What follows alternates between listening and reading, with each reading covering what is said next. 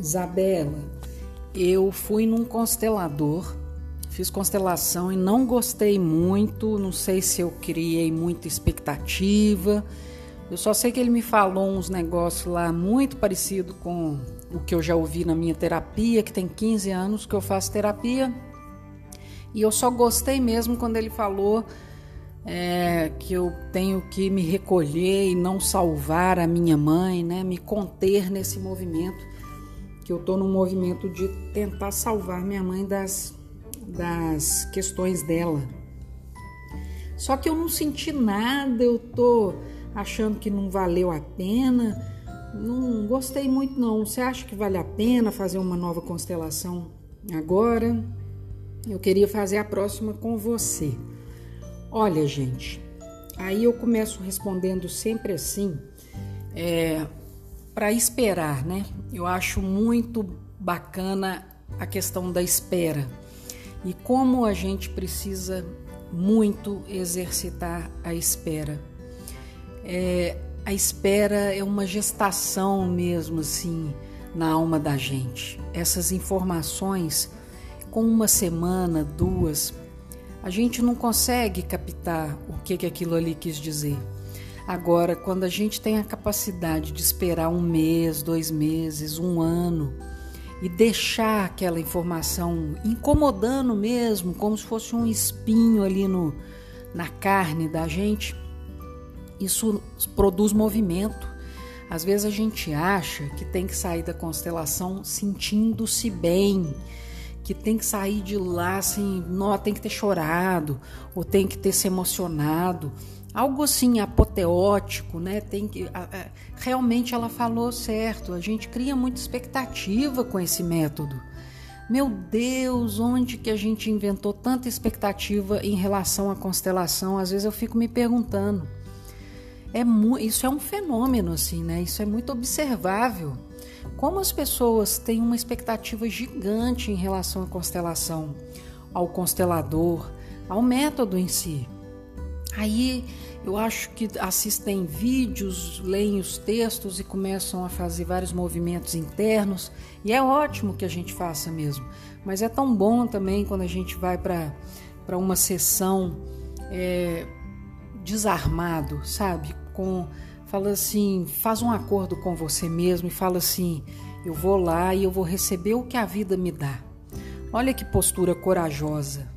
Exige coragem receber o que a vida está te entregando. E essa informação que esse constelador ou essa consteladora deu para essa pessoa, ela é tão rica e ela tem tantas camadas. Ah, e eu acredito que a constelação era isso mesmo, sabe? Porque uma pessoa que fica insatisfeita logo após a sessão assim, repara que ela ainda não está acolhendo a vida como a vida é. Então, possivelmente, realmente ela está fora do lugar dela e com uma ansiedade de buscar uma resposta muito rapidamente. Ela ainda está achando que está no controle, né? A gente não está no controle. Pode ficar tranquilo que não estamos no controle. Pode ficar tranquila que não estamos no controle. Então, esse movimento que foi dado a ela ali na sessão, eu acredito que seja é, bastante disso. E que se essa sementinha for deixada dentro da alma dela, ela vai ter bons frutos ali. A minha, a minha professora Wilma, ela tem uma imagem tão bonita, eu gosto muito, sempre está comigo essa imagem. Ela fala assim: vocês também não esperam, fica, fica todo mundo ansioso se vocês plantarem uma semente é, num vasinho e toda hora vocês forem lá, fuxicar a terra, tirar a semente do quentinho, tirar a semente do úmido, para ficar olhando para ela. Depois enterra de novo. Depois, daqui 10 minutos, vai lá de novo, olha para a semente de novo. Fuxica a terra, tira o quentinho, tira o úmido. Uai, vai prejudicar muito o crescimento né, da semente. Já pode até brotar, mas vai demorar.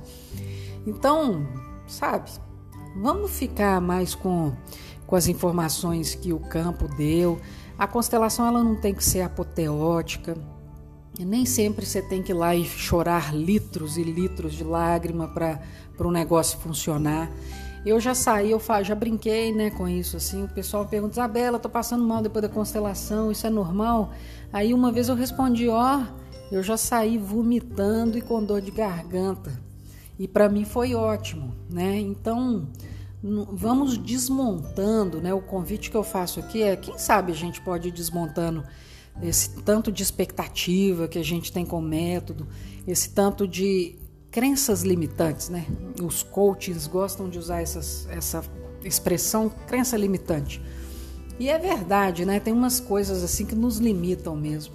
E são da ordem da crença mesmo, que eu não sei da onde isso surge dentro da gente. Mas é isso mesmo, a gente é povoado de coisas assim e esse povoamento existe, a gente lida com ele, é, faz um, um censo, né? igual a IBGE faz censo, a gente também tem que fazer um, um censo com, com as nossas ideias, com os nossos pensamentos e ver quem mora com a gente, né? Conhecer melhor o público que mora dentro da gente, os pensamentos que moram dentro da gente, para a gente caminhar com mais bom senso. Olha aí o trocadilho. Ô, gente, é isso. É, espero que vocês estejam gostando do podcast. Eu tô adorando fazer esse negócio aqui. Recebam as perguntas, aí eu leio as perguntas, respondo aqui, ó. E o pessoal tá gostando também de fazer caminhada, escutando, tomar banho. Então depois vocês deixem aí também o feedback de vocês para eu saber se eu estou na direção é, que é agradável e útil, né? Pra gente aí, tá bom? Um beijo para vocês, coraçãozinho e até o próximo podcast.